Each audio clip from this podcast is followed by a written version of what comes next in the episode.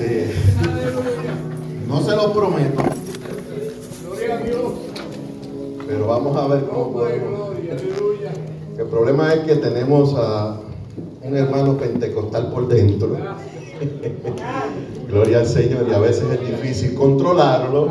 Así que si usted me oye que de momento alzo la voz un poco, no es que estoy enojado con nadie aquí, es que simplemente pues es la forma que aprendimos a predicar de mi tío, de mi papá, eh, lo que aprendimos en Puerto Rico, nuestro pastor y todo eso, pues tenemos una manera, una forma de predicar. Pero no es que estamos enojados con usted ni que lo estamos regañando. Que simplemente cuando la palabra empieza a fluir, como que me da un correntazo por dentro, ¿eh? Eso es, aleluya. Como que me sube un poco de todo. Alabado sea el Señor. Pero nos disfrutamos esto. Eh, gracias a los pastores que nos han permitido predicar la palabra, es una responsabilidad bastante grande. Aleluya. Predicar la palabra y transmitir el mensaje que Dios tiene para su iglesia, para los amigos en este día. Gloria al Señor. Así que hoy vamos a caminar un poquito por la palabra. Quiero que ah, Gracias, Señor. quiero que usted preste atención. Aleluya. Alábale porque Él es bueno. Él reina con poder. Alábale que toda oscuridad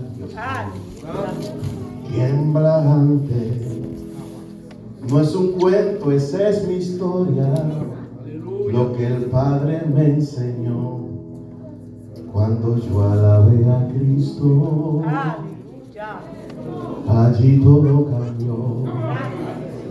Aleluya. Cuando usted entiende lo que usted está cantando, y esa canción forma parte de su testimonio.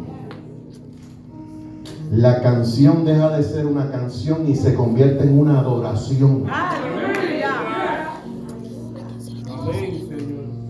¿Eh? Deja de ser una canción, ah, qué linda, y se convierte en una adoración. Señor, te adoro con esto. Porque no es Gloria a un Dios. cuento, esta es mi historia. Amén. Lo que el Padre me enseñó. Aleluya. Algunos de nosotros sabemos de dónde venimos, sabemos cómo estábamos, sabemos las cadenas que teníamos, sabemos el odio que sentíamos por dentro, sabíamos las cosas que hacíamos que no agradaban a Dios y de momento allí todo cambió. Alábale porque Él es bueno, Él reina con poder. Alábale porque toda oscuridad No es un cuento, esta es mi historia. Lo que el Padre me enseñó. ¿Usted se da cuenta de esa letra? Se oía bonita, Aleluya. pero qué lindo cuando podemos entender lo que estamos cantando. Aleluya. Aleluya. ¿Cuántos levantan una manita y le dan gracias al Señor? Santo eres Jehová, también esa era tu aleluya. historia, esa era tu historia. Santo, esa era tu santo, historia, pero santo, ahora todo Señor. cambió. Cambió. Todo Cambió. todo Cambió. Todo cambió, Todo todo cambió. cambió, todo cambió. Quizás tú no estás viendo lo que está sucediendo en mi vida, pero ya yo lo estoy proclamando con fe. Todo Cambió. Dios mío. Tenemos que, voy a decir esto y va a sonar un poquito fuerte, pero tenemos que aprender a adorar. Sí, Señor. Y adoración y cantante no tienen nada que ver. Los adoradores cantan, pero no todos los cantantes adoran. Aleluya, gloria a Jesús. ¿Están aquí conmigo? Amén. Gloria al Señor. Así que vamos a lo que vinimos. Decía un cantante por allá. gloria al Señor. Así que saludos a todos. Gloria al Señor en este día. Espero que se gocen. Traemos un mensaje apostólico, profético, eh, pastoral, eh, de maestro y eh, Amén. Eso para es. que cubra todas las áreas, ¿verdad? Si es así, estamos bien. Gloria al Señor. Dios le bendiga a todos. Bien.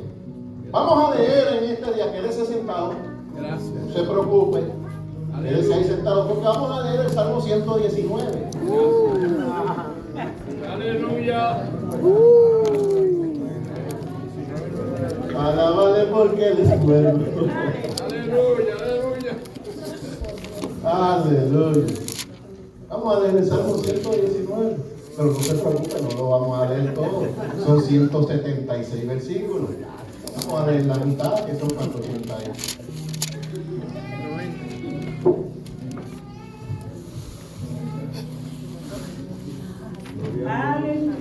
Pues si usted no ha leído la Biblia toda la semana, tiene la oportunidad de leerla para toda la semana. Présteme atención, mis amados. Yo voy a tratar de ir con calma.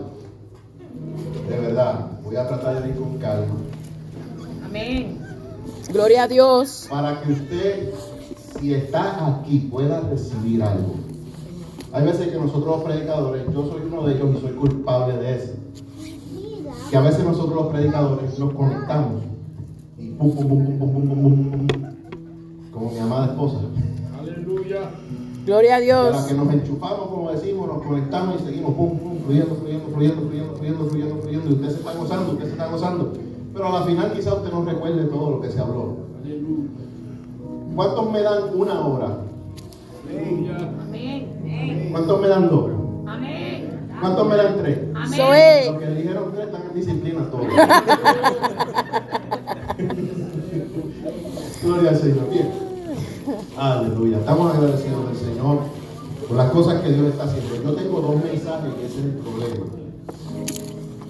Tengo dos predicaciones y ese es el problema. Todavía estoy aquí decidiendo cuál de ellos les voy a Gloria predicar. a Dios.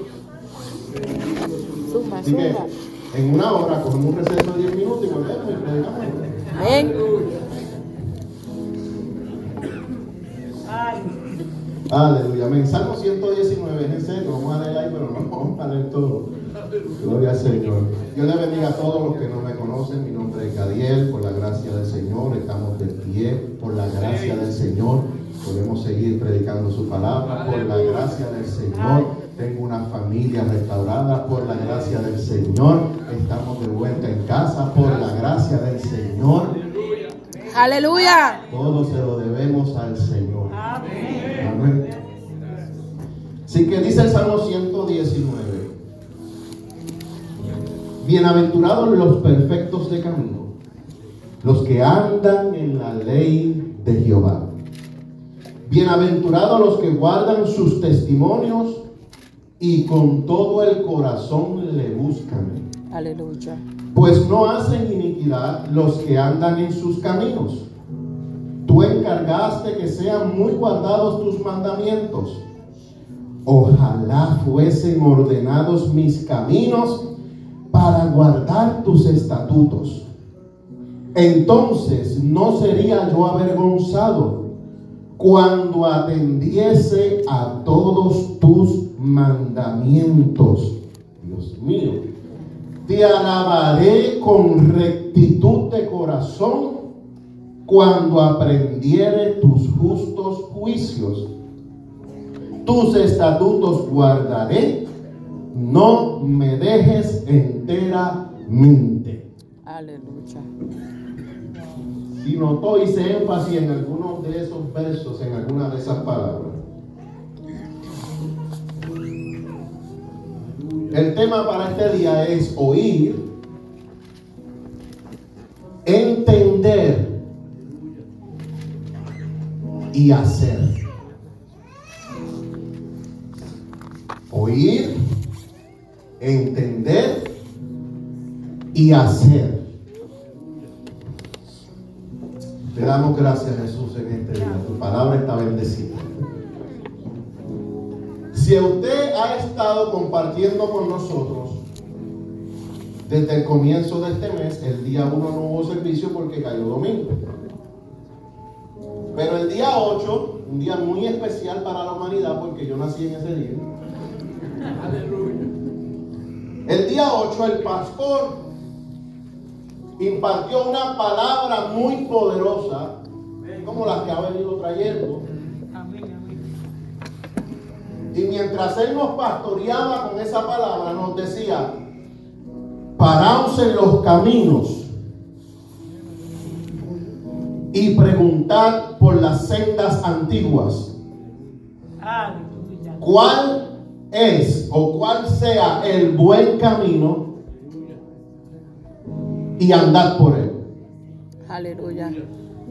Al final ese verso tiene una palabra muy fuerte y confrontadora que dice, ellos dijeron, no andaremos. Aleluya. Él no lo tocó, pero ahí va de ñapita. Ese fue el primer mensaje del año. Párate en los caminos, párate, detente, aguántate un momento, reflexiona. Es lo que nos está diciendo Dios empezando el año. Dios es atemporal. Ok, Él no tiene tiempo, Él vive en la eternidad. Pero nosotros corremos en un tiempo y cuando llegan los principios de año, procuramos fijar unas metas a las cuales vamos a llegar. Unas metas como que nuestra mente se renueva, como que surgen nuevas oportunidades. ¿Verdad? Todo eso está aquí en nuestro corazón, en nuestro entendimiento de las cosas que queremos lograr en este año. Y podemos fijarnos unas metas. Pero Dios nos dijo a principio del año, empezando, párate un momento. Párate un momento y pregunta si tú estás parado en el camino correcto. Porque puede ser que vengas varios caminos, pero ese no es. Párate un momento y reflexiona. Haz una introspección. Aleluya. La palabra fue del miércoles. De ahí va a guardar para pero la tiré el miércoles. O sea, haz una reflexión interna. Introspección. Una inspección interna. ¿Dónde tú estás caminando? ¿Dónde tú estás parado? ¿Hacia dónde tú te vas a dirigir? Párate en los caminos. Llega el próximo domingo. Y una mujer hermosa predica ese domingo, mi amada, y dice que Elías corrió a una cueva y nos decía, tienes que salir de la cueva. Es el tiempo de salir de la condición donde tú estás. Oye, Gloria a Dios. oye la secuencia porque en Dios no hay casualidades. Párate en los caminos, revisa dónde estás parado. Estás metido en una cueva, es tiempo de que salgas de la cueva, te encuentres con Dios, tengas una experiencia de Dios, recibas dirección de Dios, para que entonces Dios le dice a Elías, vuélvete por tu camino. Aleluya. No he empezado a predicar todavía. Gloria a Dios. Vuélvete por tu camino. Porque llegaste hasta aquí a donde yo no te mandé. Pero ahí donde estás metido, yo me voy a dar un encuentro contigo, me voy a dar una cita divina contigo.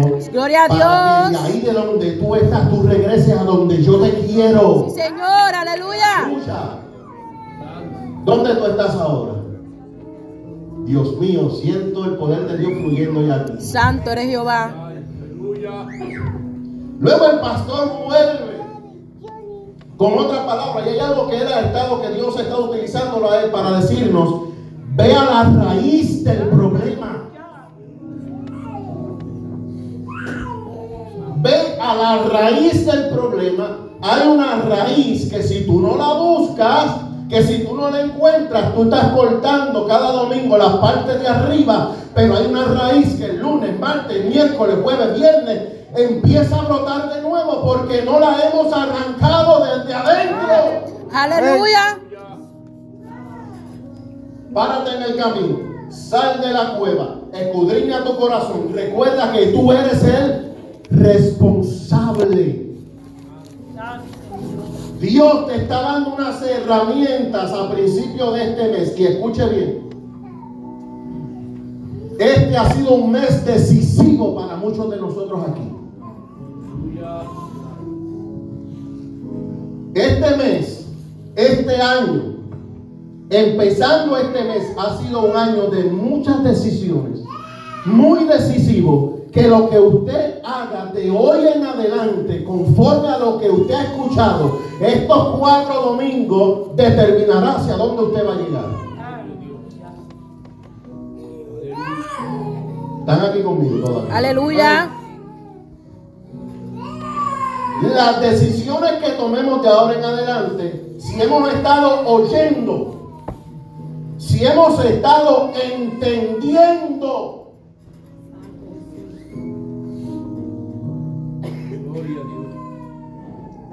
yo no sé usted, pero ya yo tengo 25 años,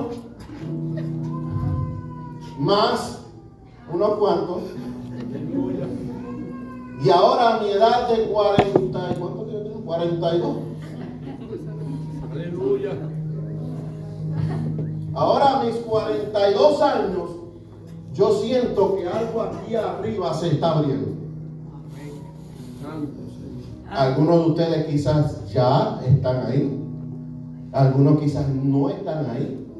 Pero ahora es que yo siento que algo dentro de mí está creciendo y estoy pudiendo ver las cosas de otra manera. Estoy percibiendo las cosas de otra manera. Estoy encaminándome hacia otro lugar. Me paré en el camino, salí de la cueva, busqué la raíz, me di cuenta que soy responsable y quiero crear cambios desde hoy en adelante. El ayer ya no puedo regresar a él. Quedó marcado con cosas buenas, con cosas malas. No puedo regresar a él. Mañana no dónde voy a ir. Pero hoy tengo una oportunidad de decir, Señor, no sé lo que viene mañana. Lo de ayer ya pasó. Pero hoy me decido cambiar el mañana. Quizás vengan pruebas, tribulaciones, cosas duras. Pero yo tomé una decisión hoy y nada me podrá detener. Si te tengo aquí, Señor amado, en mi presente. Si te tengo en mi presente, mi destino será un destino de gloria. ¿Cuántos alaban la gloria del Señor en este lugar? Escucha, el Salmo 119 es el capítulo más largo de la Biblia. Es un salmo con un mensaje poderoso y su estructura es una cuidadosa obra de arte. Oiga esto. Ahora cuando usted decida leerlo completo se dará cuenta de esto.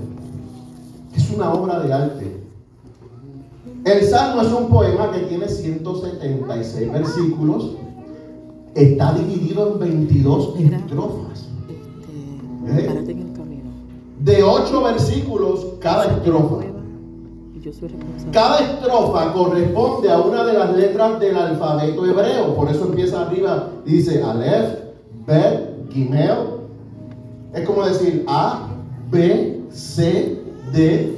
Cada una de esas estrofas empieza con esa letra. En el texto original, cada uno de los ocho versículos que componen esa estrofa comienzan con esa letra como título para esa parte. Todos los que están escritos bajo Aleph o bajo la A comienzan con la letra hebrea A. Que nosotros no podemos percibirlo por la traducción al español, pero es una obra de arte. El tema central del salmo es la palabra de Dios, tema que se presenta a través de oraciones y reflexiones cortas.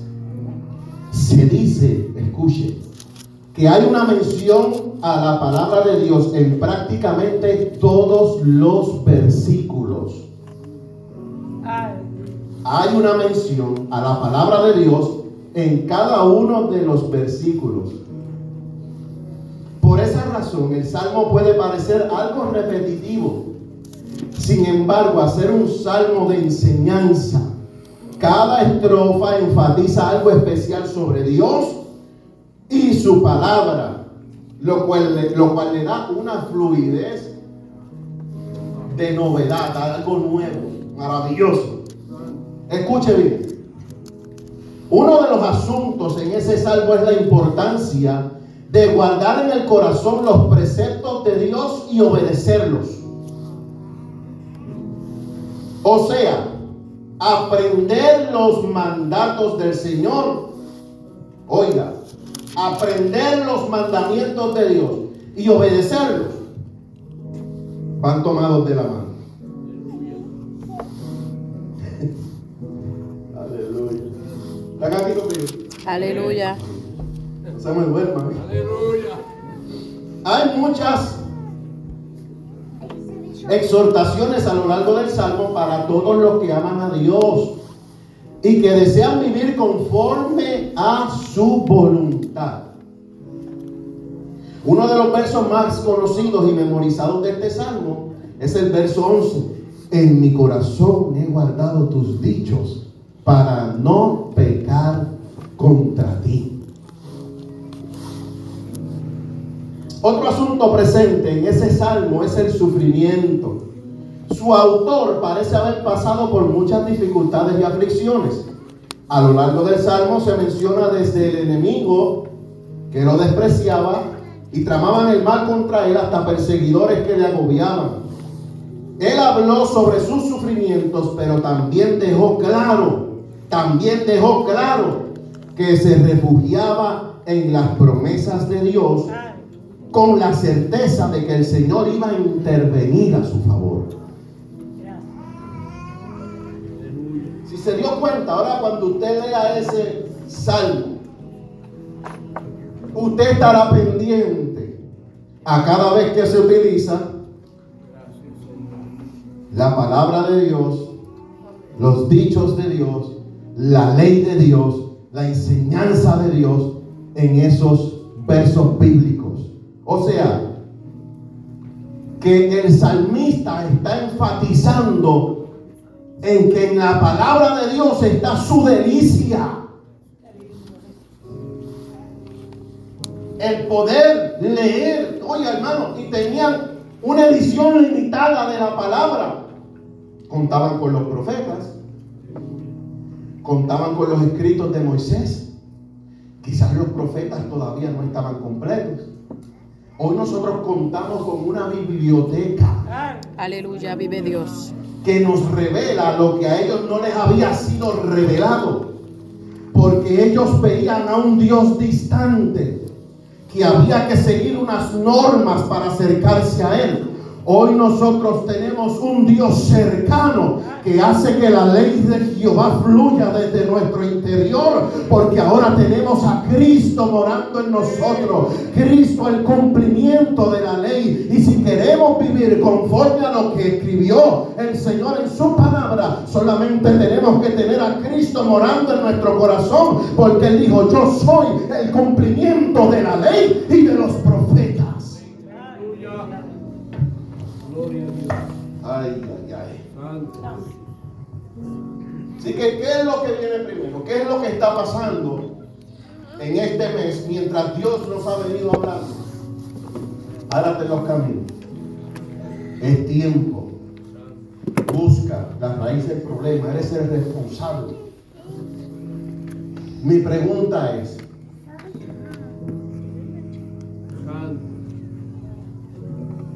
estoy buscando una forma de decirlo bonito, pero no puedo. Santo. Aleluya. No se preocupe, es para mí también, está bien. Se oirá, se oirá fuerte, pero es para mí también. ¿Cuántas palabras domingo tras domingo vamos a tener que escuchar para formar un cambio en nuestra vida? Gloria a Dios. ¿Cuántos años tiene Gadiel en el Evangelio? Desde que estaba en el vientre de mi madre, Gadiel ha estado yendo a la iglesia.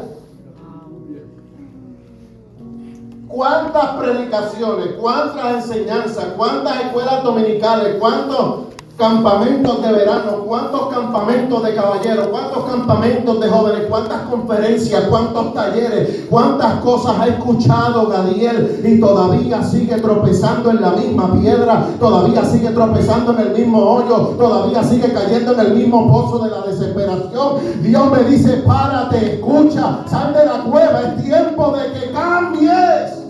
Eh, Vive Dios, el aleluya. mensaje que le voy a predicar sí le va a producir a usted un poquito más de alegría, pero antes de que llegue ese otro mensaje, usted tiene que tomar una decisión hoy. Yo tengo que tomar una decisión hoy. Yo tengo que tomar una responsabilidad hoy por las cosas que yo estoy escuchando. Gloria a Dios. No se preocupe que me tocan como dos meses y para después predicar. Aleluya. Vamos a tener un refrigerio. Alábalo. ¿Cuántos mensajes? hermano? Vamos, escudriñese usted mismo. Escudriñese usted, el que más o el que menos ha escuchado más de cinco mensajes. Vamos a decirlo así. Alguien que quizás caiga aquí, bueno, uno no sabemos, que nunca había escuchado el Evangelio.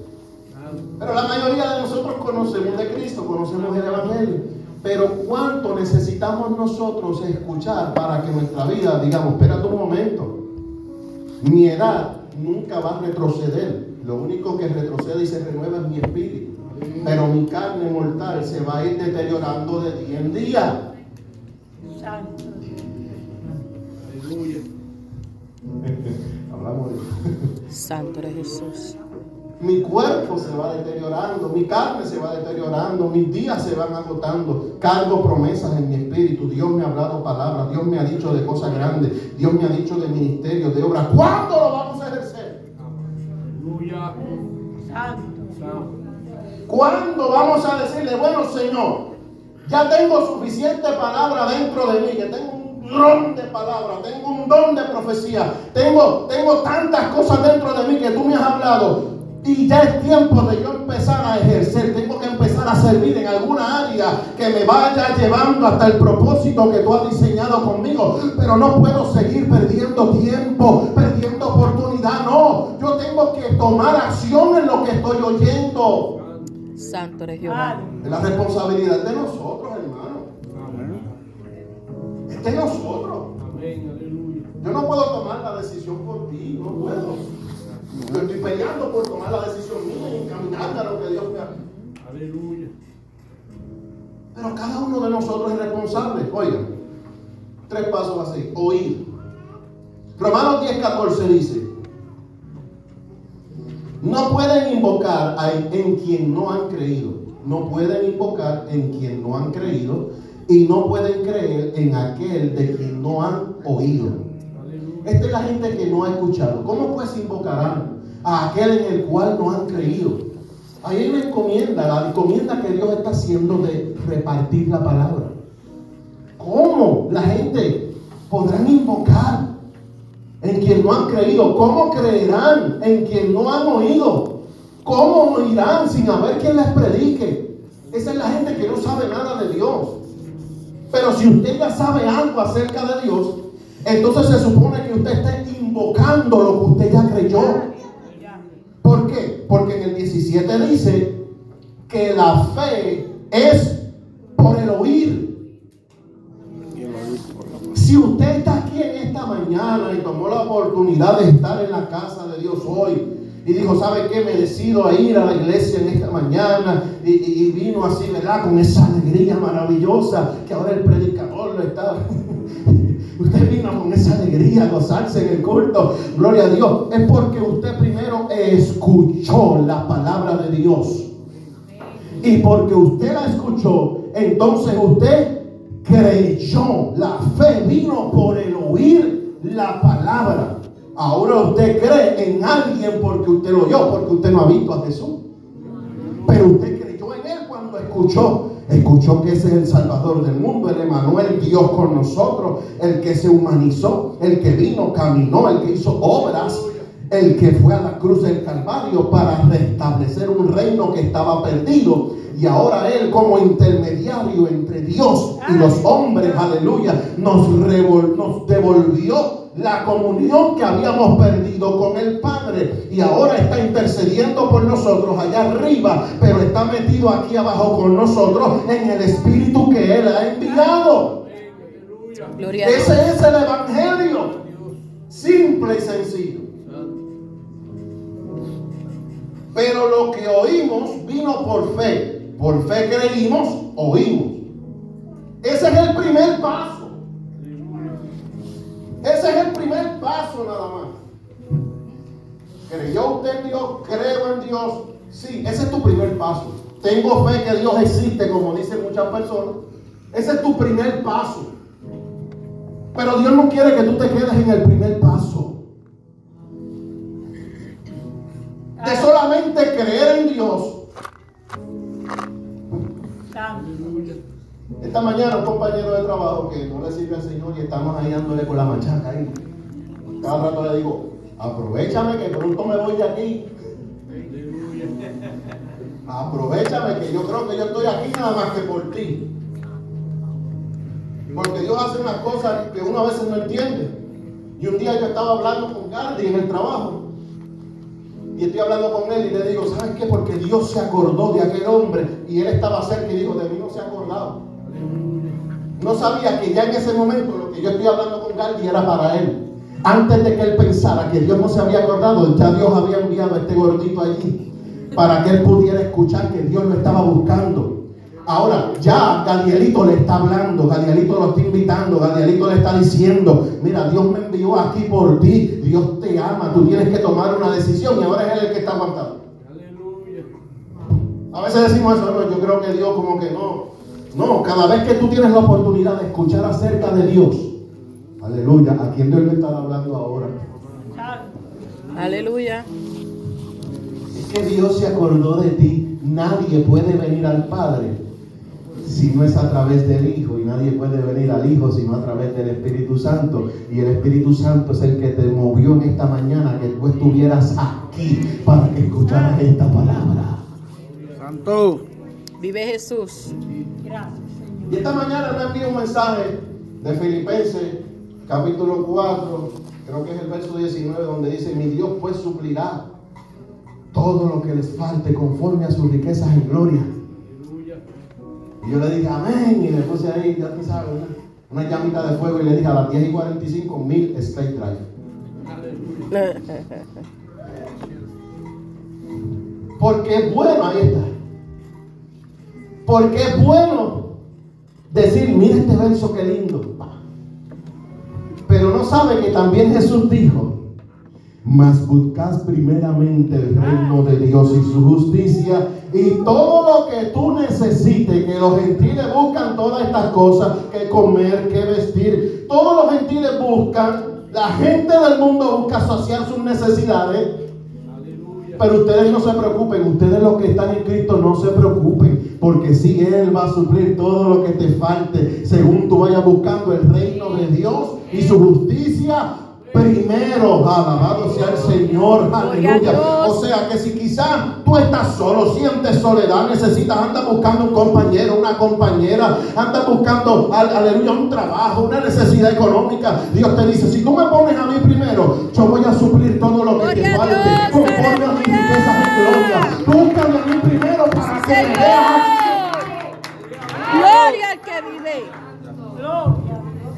Santo Jesús. Seek for my kingdom first. Aleluya. And all these things will be added to you. Oh, come on now. Aleluya. Entonces, amado, ¿hasta dónde está limitada nuestra fe? Dígame. Santo eres El Jesús. primer paso es oír. Todo el mundo puede postear un texto bíblico. Todo el mundo puede poner en su estatus un verso bíblico. Todo el mundo, ¿verdad que sí? Y hay Juan 3, 16 y un verso bíblico. Y pone ahí, se ponen orando y todo. Y de momento hay una variante.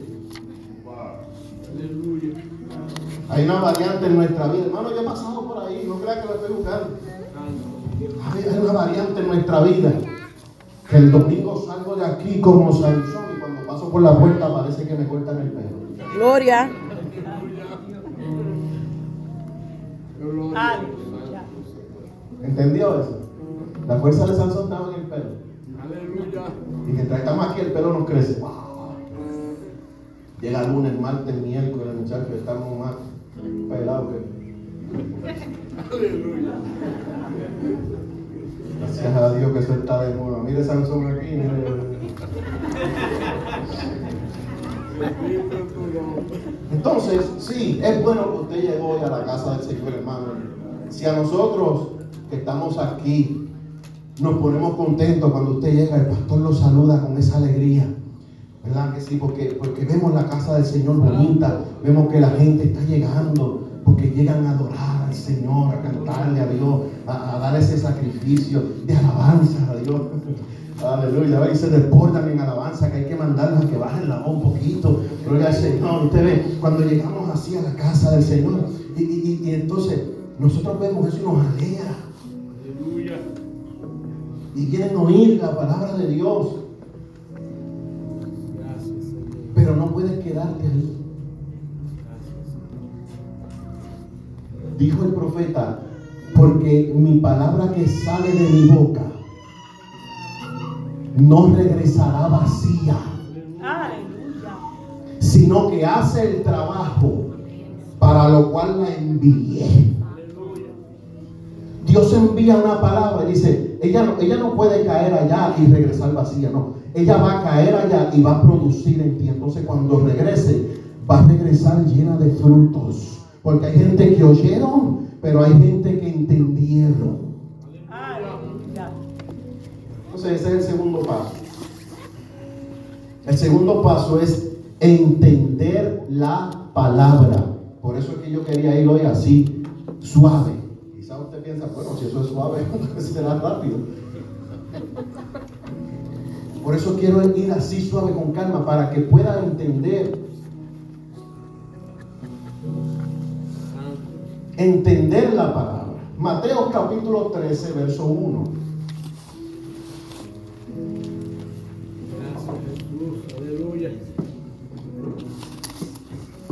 Aquel día salió Jesús de la casa y se sentó junto al mar. Y se le juntó mucha gente. Y entrando él en la barca se sentó. Y toda la gente estaba en la playa. Y les habló muchas cosas por parábolas diciendo. He aquí el sembrador salió a sembrar. Y mientras sembraba, parte de la semilla cayó junto al camino. Y vinieron las aves y la comieron. Entonces hoy, hoy, yo quise detenerme un poquito para esparcir esta semilla. Por eso quise venir suave en contra de mi voluntad. Para esparcir esta semilla. Para que usted pueda absorberla. Porque si usted va a ver cambios en usted, usted tiene que empezar a absorber lo que se le da. Aleluya. Mire cómo él dice, empezó a enseñarles en parábolas, unos cuentos de la vida cotidiana, de las cosas que ellos sabían. Él empezó a tomar ilustraciones de lo que ellos sabían para enseñarles la palabra. Pero ¿qué pasó? Que después tuvo que agarrar a sus discípulos para explicarles estas palabras. Y sus discípulos le preguntaron, ¿por qué tú enseñas en parábolas? Y él dijo, bueno, es que hay una profecía que se cumple. Cuando dice, les hablaré y ellos no entenderán. Pero escuche lo que dice. Y dice, porque es que el corazón de ese pueblo se ha engrosado. ¿Están aquí conmigo? Está diciendo, el corazón, que es la mente, la decisión, los pensamientos, dice, el corazón de ellos está endurecido. Por eso no pueden entender. No es que la palabra no era sencilla, era sencilla. Pero como ellos estaban endurecidos en ellos mismos, la palabra no podía llegar y hacer el efecto que tenía que hacer. Entonces, ¿quiénes son estos donde la semilla cae junto al camino? Dice. Él le dijo, yo les voy a explicar a ustedes porque para ustedes es la enseñanza, los misterios del reino. Cogió a sus discípulos. Dijo, vengan que les voy a enseñar. Les voy a explicar más claro todavía. Y les dice, el verso 18. Oigan pues, ustedes la parábola del sembrador. Cuando alguno oye la palabra del reino, ¿la está oyendo? Cuando alguno oye esta palabra del reino y dice, y no la entiende,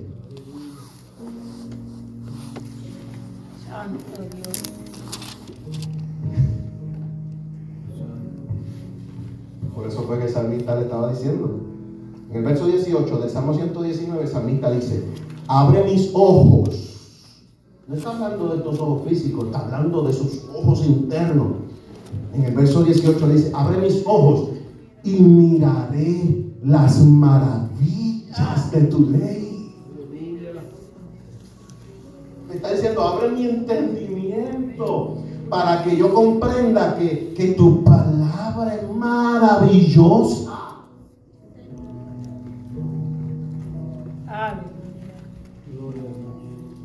Cuando alguien oye la palabra del reino y no la entiende, viene el malo, arrebata lo que fue sembrado en el corazón.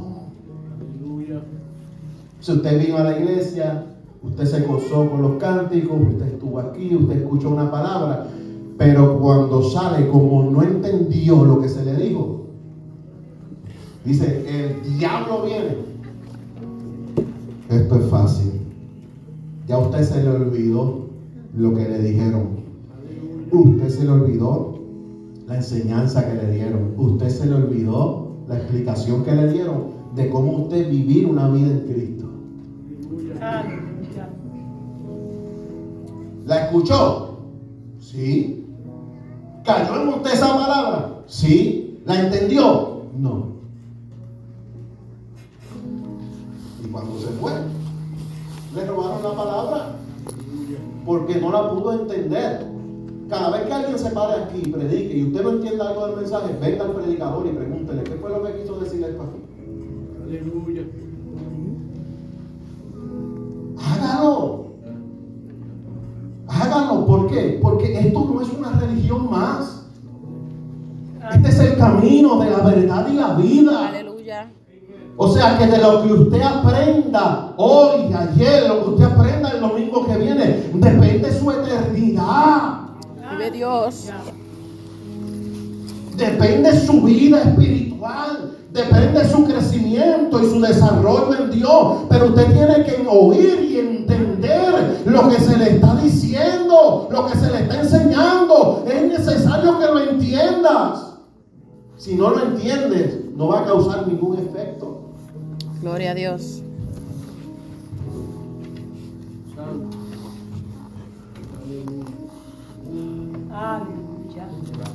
El tercer paso es un paso muy importante.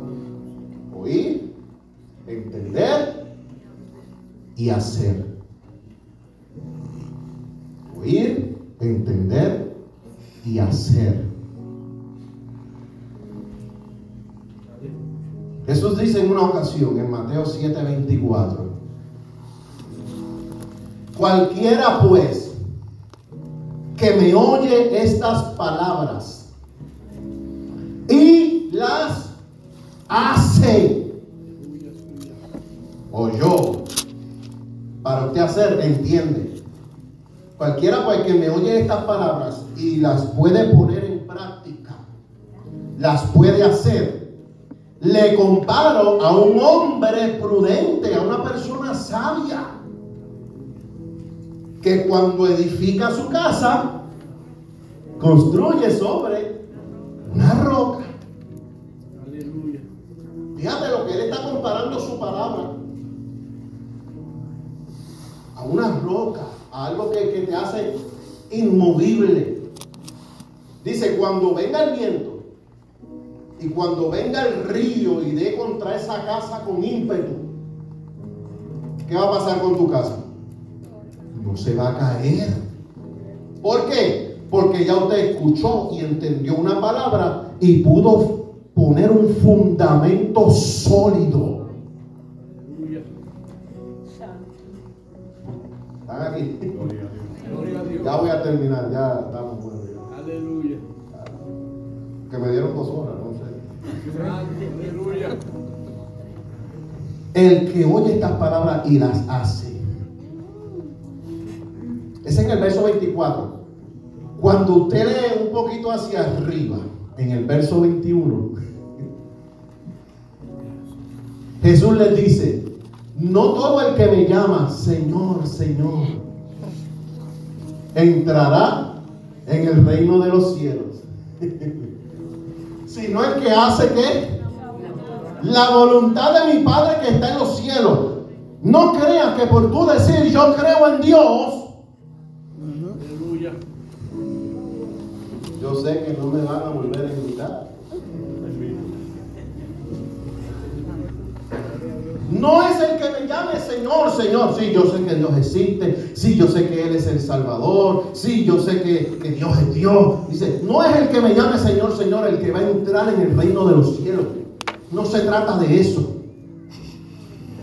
Sino el que hace la voluntad de mi Padre que está en los cielos. Jesús dice, en aquel día me dirán, Señor, Señor, en tu nombre echamos fuera demonios. En tu nombre profetizamos.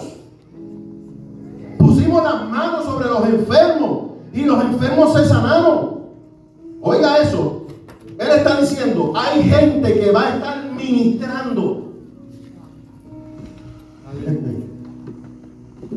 Hay gente que va a estar predicando, que va a estar cantando, que va a estar enseñando, que va a estar sanando enfermos, que va a estar predicando acerca de Cristo, que va a estar haciendo campañas, eventos, congresos, todas estas cosas. Y dice, no es el que hace estas cosas el que va a entrar en mi reino.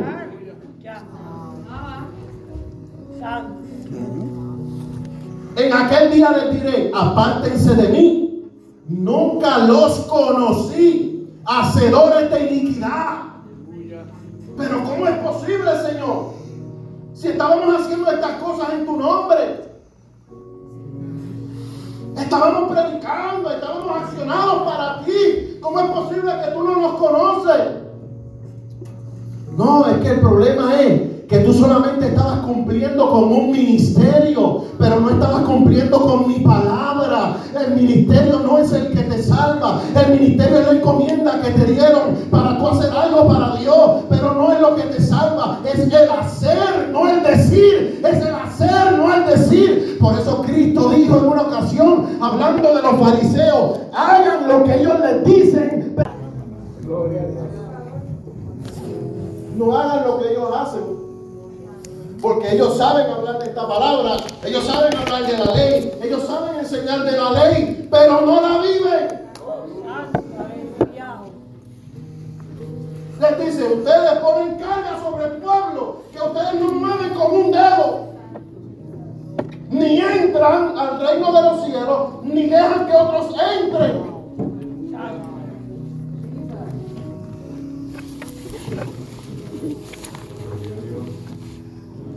Porque ustedes no están haciendo lo que ustedes dicen que es bueno hacer. Aleluya. Y es más importante que ustedes hagan lo que dicen que decir y no hacer nada. Aleluya. Aleluya. Santo.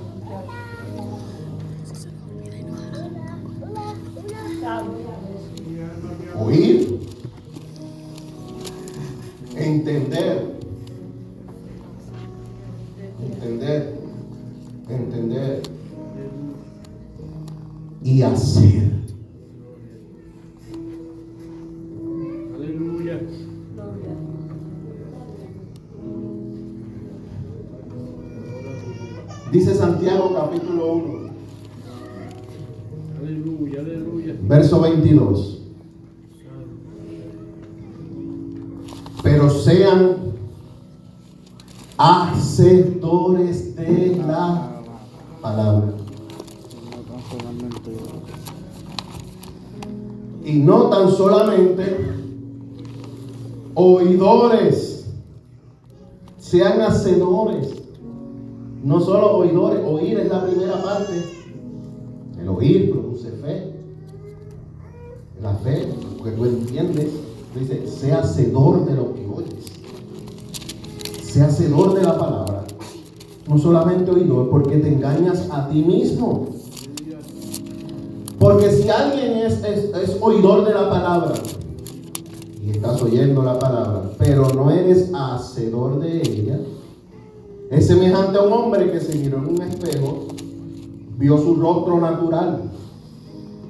Porque él se mira a sí mismo y se va y se le olvidó cómo era. Ay, me habré peinado para este lado o para este. Aleluya. Eso es lo que está diciendo. Un hombre natural se mira a un espejo. Ok, estoy bien, me fui, ya no me estoy pendiente. Con un espejito ahí, como hacen las damas, Aleluya. ¿Por qué? ¿Por qué se mira? Porque se le olvidó. Déjame chequear que todo esté bien, ¿verdad que sí? Dice, no, el que oye la palabra y no es hacedor de ella, miró, se vio. Pero como no es hacedor, lo que vio, que la palabra le reflejó en su vida. Lo que la palabra me reflejó cuando me miré en ella, me dijo, mira, aquí tienes una deficiencia, allá tienes otra. Cuando hice la introspección, que me inspeccioné por dentro a través de la palabra y me empezó a señalar las cosas que tengo que cambiar. Y después me fui y se me olvidó cómo era. Eh, Seguí trabajando, seguí haciendo las cosas, seguí haciendo mi rutina y se me olvidó que había algo que me vi en ella, que tenía que trabajar con eso, pero se me olvidó.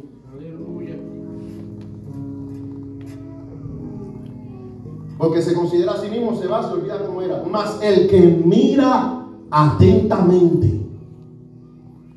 El que mira atentamente en la perfecta ley.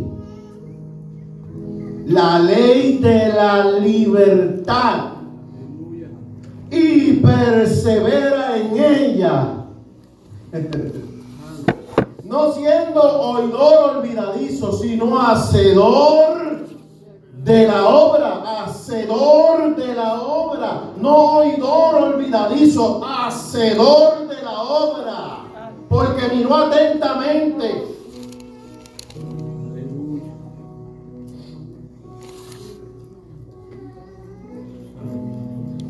Este es bienaventurado en lo que hace. Es un reto, esta mañana esto es un reto. Pone incómodo, nos hinca, así. Ah, Aleluya. Yo sé que es un reto. Es un reto, pero es algo que tiene que trabajarnos. Oigo, entiendo y puedo poner en práctica. Esta ley me da libertad. A medida que me miro en ella, a medida que la entiendo, a medida que la conozco, produce en mí una libertad. Es una ley, es una ley, pero es la que produce libertad. Aleluya. Aleluya. Un verso más y cerramos. Las dos horas que me deben, se las voy a cobrar. Aleluya.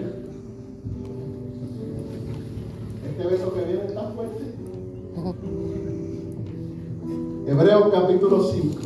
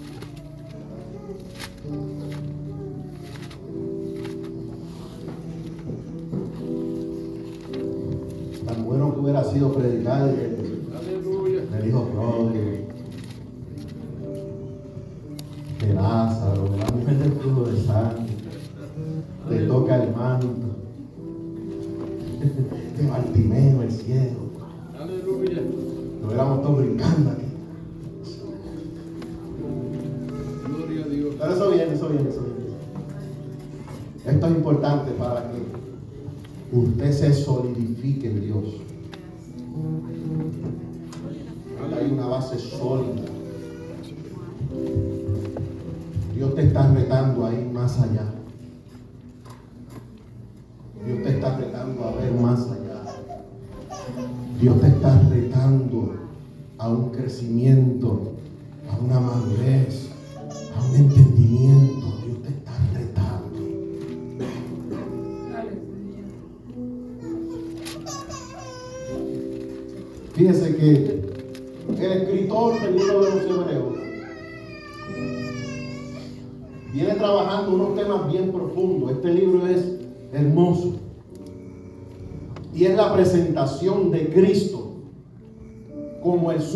sacerdote. Ya de ahí en adelante no necesitamos a nadie más. Eso es lo que establece el libro de Hebreos. Cristo como sumo sacerdote. ¿Por qué se llama Hebreos? Porque le está hablando a un pueblo que sabe hebreo. A gente judío. A gente que conoce la ley de Dios. Que conoce el culto de Dios. Que conoce la acción que había en los tabernáculos. Los rituales. Las leyes. Y entonces este escritor a los hebreos. Pues nosotros creemos que fue Pablo. Pero lo vamos a dejar ahí. Este escritor a los hebreos les está planteando que Jesús es ya el sumo sacerdote. Que la necesidad de un sacerdote entrar en el lugar santísimo una vez al año ya no es necesario. ¿Por qué? Porque dice que Cristo entró al lugar santísimo con su propia sangre. Y al derramarla en el lugar santísimo, no el de la tierra, el del cielo, canceló la deuda que había en contra de nosotros. Aleluya. Dios. Vive Dios. La deuda que estaba en contra de nosotros, dice el acta de decretos, dice en el libro de Colosenses, que estaba en contra de nosotros por pecadores, todas aquellas leyes que decían, esa gente son culpables, dice que él las tomó, las llevó a la cruz, las clavó en el madero, avergonzó a los demonios, avergonzó a las potestades, porque él siendo inocente pagó una culpa que nos tocaba a nosotros pagar. Y en ese momento de la resurrección, cuando en la mañana vienen las mujeres a buscar a Jesús el día domingo, vienen a buscar porque venían a traer perfumes a un cuerpo muerto y se encuentran que la tumba estaba abierta y dicen aquí pasó algo y comienzan a llorar porque piensan que alguien se robó el cuerpo de Jesús. Sin embargo, tuvo que aparecer un ángel y decirle, ¿por qué buscan entre los muertos al que vive? Aleluya. ha resucitado. ¿Cómo les había dicho? Santo eres Jesús. ¿Cómo les había dicho? Usted ve que aún los discípulos de Jesús tenían ese mismo problema que tengo yo. Que se me dicen las cosas y se me olvidan. Cuando van los discípulos camino a Maús, tristes, cabizbajos, Jesús ya resucitado, se para al lado de ellos y les dice, ¿por qué están tan tristes ustedes?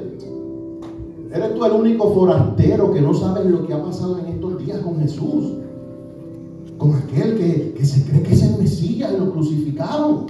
Ahora no sabemos ni dónde está. Jesús le dice, pero no era necesario que él padeciese. Y comienza a predicarles de nuevo todo lo que les había enseñado. ¿Por qué? Porque a ellos se les... Santo. No era necesario. Comenzó a abrirle las escrituras. Entraron en un aposento, se sentó y partió el pan. Y cuando yo no sé quiénes dos eran, no sé cuáles dos eran. Pero yo me metí en esa historia y cuando, cuando él parte el pan, ahí ellos reciben la revelación de, oh, esto fue lo que pasó hace unos días atrás. Que él partiendo el pan dijo, tomad, comed, este es mi cuerpo que por ustedes es partido. Aleluya. Dice que ahí los ojos se les abrieron. Y antes de que pudieran decir algo, Jesús se desapareció. Aleluya. Y se llenaron de gozo. Ay, con razón ardía nuestro corazón. Mientras Él nos explicaba la palabra. O sea, ellos están diciendo, habíamos oído, pero no habíamos. Aleluya. Aleluya. Gloria. Escuchamos, pero no entendimos. Ahora ya caminaron un día completo, regresaron de nuevo a Jerusalén para encontrarse con los discípulos. Y cuando llegaron allá, de momento están ahí contentos hablando. "Ay, pero si a Pedro también se le presentó y él fue a buscar a Pedro. ¡Wow! ¡Qué tremendo! Y de momento, mientras están ahí todos hablando, ¿y qué pasó aquí? Y de momento Jesús se aparece de nuevo ahí en el medio. Dice la Biblia que pensaron que era un fantasma. Y Jesús les dice, hombres de poca fe, ¿cuál es el miedo de ustedes? ¿Ustedes creen que yo soy un fantasma? ¿Qué pasó? Se les olvidó que yo dije que iba a resucitar. No entendieron. Allí están, miren mi cuerpo, miren, tengo que enseñarle la pan, que con todo eso tenía miedo. Deme un pedazo de pan acá y empezó a comer frente a ellos para que vean. No es un fantasma, un fantasma no tiene cuerpo como yo lo tengo. Aquí estoy. Lo que pasa es que este cuerpo ahora ha sido glorificado. Glorificado. Entonces, ese día de la semana, no se me olvidó, cuando vienen las siervas a la sepultura, encuentran la piedra rodada. Y de momento, María viene para tirarse a los pies. Y Jesús dice, no me toques. No me toques. Espera un momento, porque todavía no he subido al Padre. Ah. Todavía no he subido al Padre. Espérate, no me toques. ¿Por qué? Porque un sumo sacerdote tenía que estar separándose todo un año sin tocar mujer, sin tocar a nadie, sin tocar nada inmundo para presentar la ofrenda en el lugar santísimo. Por eso Jesús al resucitar le dice, espérate, no me toques, porque estoy santificado ahora para entrar en el lugar santísimo de allá arriba del cielo. Y no tengo aquí sangre de un machito cabrío ni de un cordero. Llevo mi propia sangre al trono de Dios para que la culpa del pueblo sea de una vez para siempre quitada, para que la puerta se abra y tú puedas entrar con confianza directo al trono. de Dios. Santo eres un aplauso a Jesucristo. Dios. Poderoso es nuestro Jesús. Entonces, en este libro de Hebreos, ya termino. En este capítulo 1, voy a enseñar el capítulo 5. En este capítulo 5 él les dice, este Jesús que vino en carne según el orden de Melquisedec. Melquisedec que no tiene genealogía, ni principio, ni fin. Melquisedec que era el único que se conoce como sacerdote de Dios y rey de Salem. El único que hacía las dos funciones de sacerdote y de rey. Era ese Melquisedec que estaba antes de que la ley existiese. Dice, según esa orden.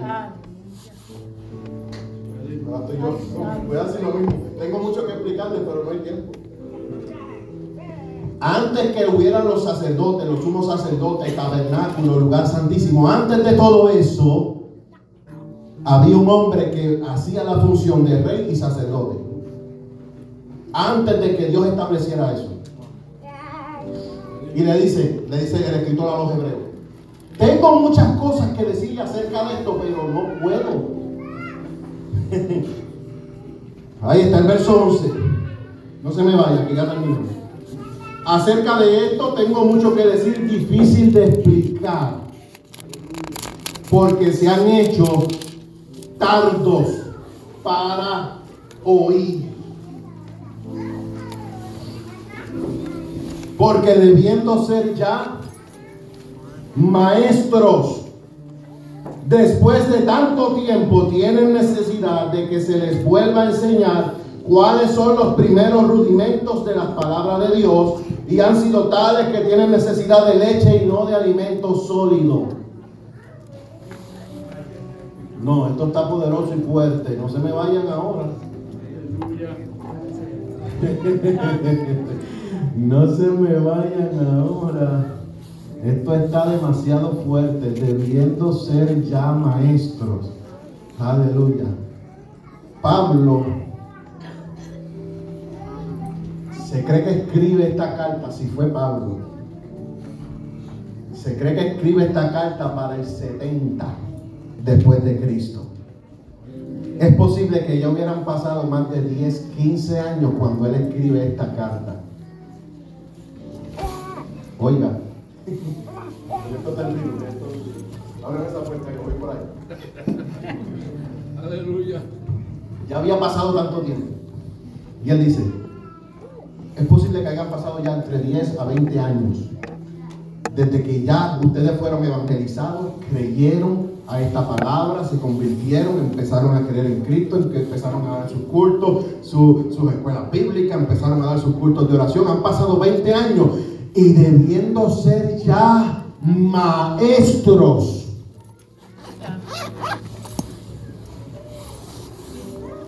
Tienen necesidad de que vuelva a darles leche y no alimento sólido porque se han hecho lentos para oír, para entender, para creer, para poner en obra. lo que están aprendiendo. Santo. ¿Están aquí conmigo? Todo el que participa de la leche es inexperto en la palabra de justicia porque es niño. Pero el alimento sólido es para los que han alcanzado madurez. Para los que por el por el uso tienen los sentidos ejercitados en el discernimiento del bien y del mal. Esta carta se escribió para el 70, pero la carta a los Corintios se escribe antes. Pablo la escribe desde Éfeso. Y en la primera carta, él les dice, ¿acaso no son niños ustedes cuando veo que hay tantas divisiones y tantas cosas? Prácticamente es lo mismo, por eso es que hay tantas comparaciones en que esta carta la escribe Pablo. Porque aunque la escribe en otro idioma, él era hebreo de hebreo. Y a los corintios les dice, ustedes tienen necesidad todavía de que se les dé leche, lo básico, hermano. Están aquí todavía. Dios nos está diciendo, es tiempo. Oiga, el oír le va a producir fe. La fe produce que usted entre en un entendimiento, entienda la palabra. Y ese entendimiento lo va a llevar a usted a practicar la palabra, a vivir la palabra, a ejercer la palabra. Usted, yo antes no tenía una meta, pero ya tengo una. Y quiero que en menos de cinco años estar ejerciendo esa meta. Si es de Dios, yo sé que la vamos a ver. Pero mientras tanto, tengo que absorber lo que se me está dando como una nutrición para llegar a hacer lo que Dios dijo que teníamos que hacer.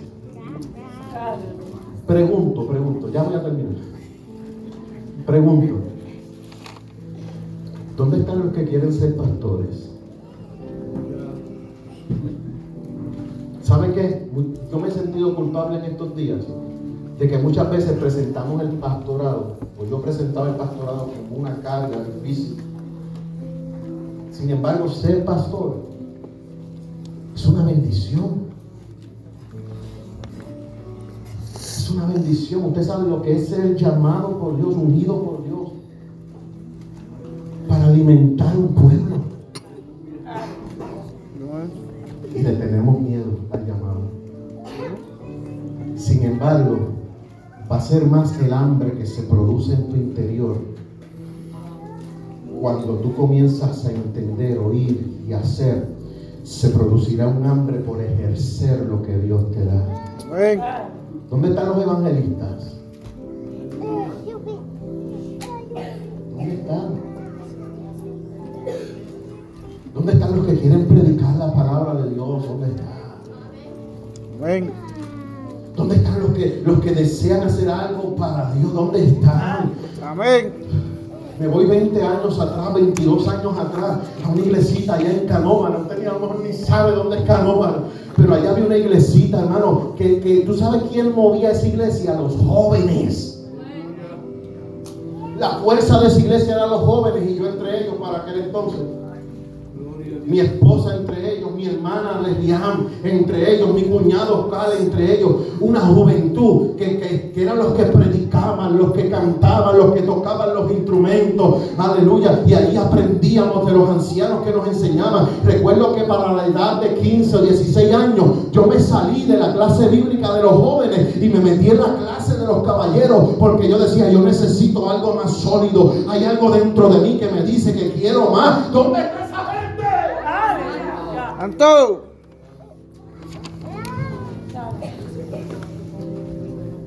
Había un deseo de predicar. Había un deseo de, de hacer algo para Dios. Y prediqué muchas veces, hermano. Me invitaron a iglesias que prediqué cinco minutos. Me quedé sin mensaje. Pero prediqué. Aleluya.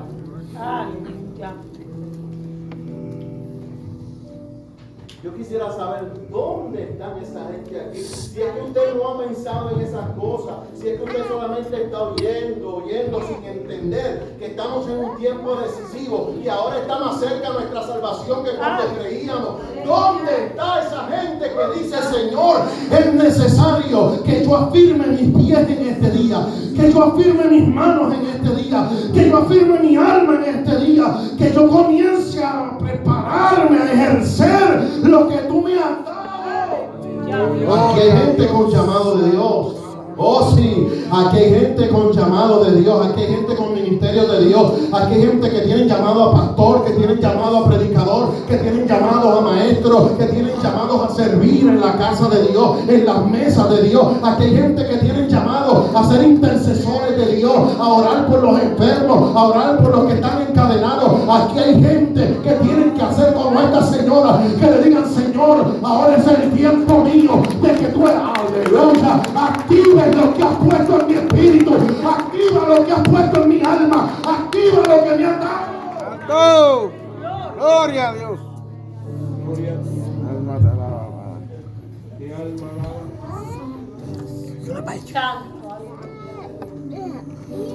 No, usted se cree. Jesús, aleluya. Escuché.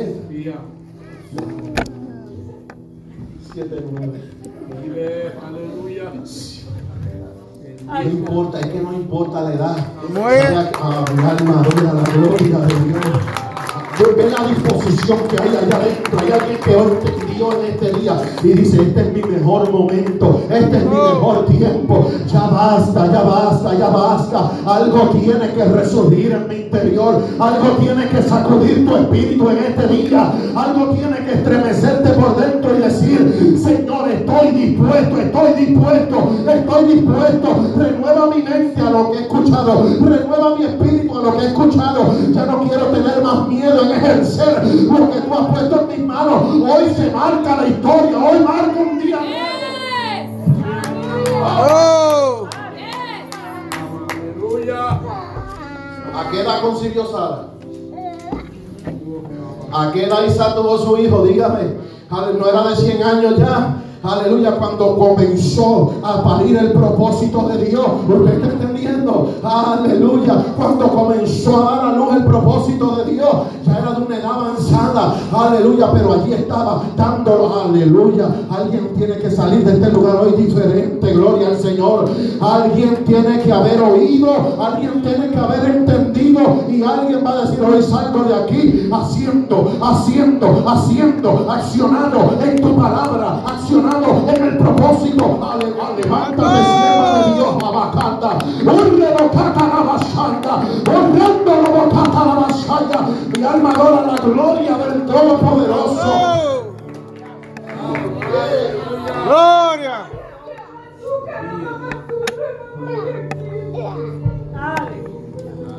Santo, santo. Dios está quitando. Dios está arrancando de ti lo que te, aguanta. Hoy comienzas a florecer. Tienes mucho en tus manos para dar. Tienes mucho en tus manos para dar. Si aquí te hemos visto llorando, aquí te hemos visto gimiendo, aquí, pero también hemos visto cómo Dios te está restaurando para ponerte en acción, para que empieces a dar lo que está en tus manos. Aleluya, ahí, ahí, ahí hay ministerios, ahí hay ministerios, ahí hay obras de Dios que hacer, ahí están, aunque nadie lo crea, solamente tú tienes que creerlo, tú tienes que creer lo que Dios puede hacer algo contigo, tú tienes que creer lo que Dios te está llamando a ti, tú tienes que creer lo que es tu tiempo, tú tienes que entender lo que está pasando en tu vida. Aleluya, que pronto lo veremos predicando la palabra de Dios, envuelto bajo una nube de gloria, porque hay un aceite fresco que se está derramando sobre ese muchacho y lo veremos en acción.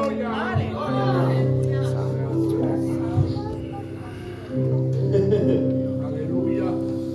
Santo, santo, santo. Bendito es su nombre. Guarde tu espíritu por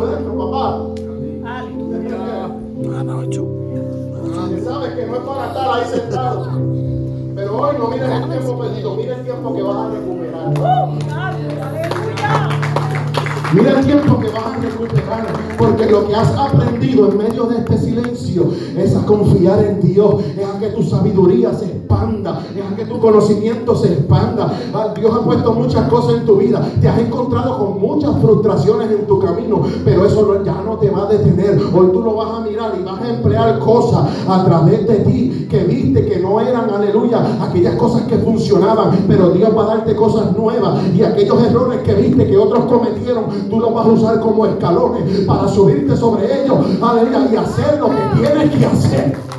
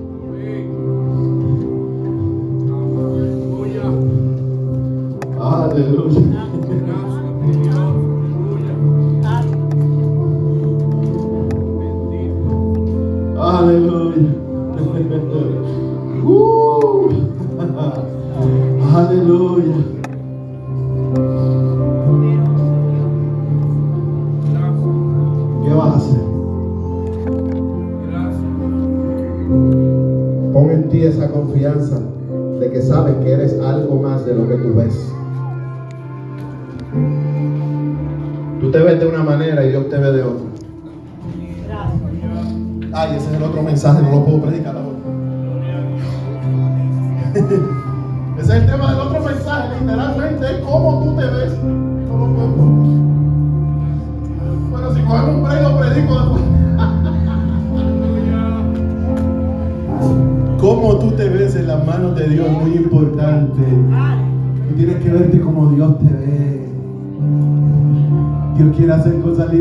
Hoy es el día. Hoy es el día. Hoy es el día. Hoy es el día. Hoy es el día. Aleluya. Hoy es el día.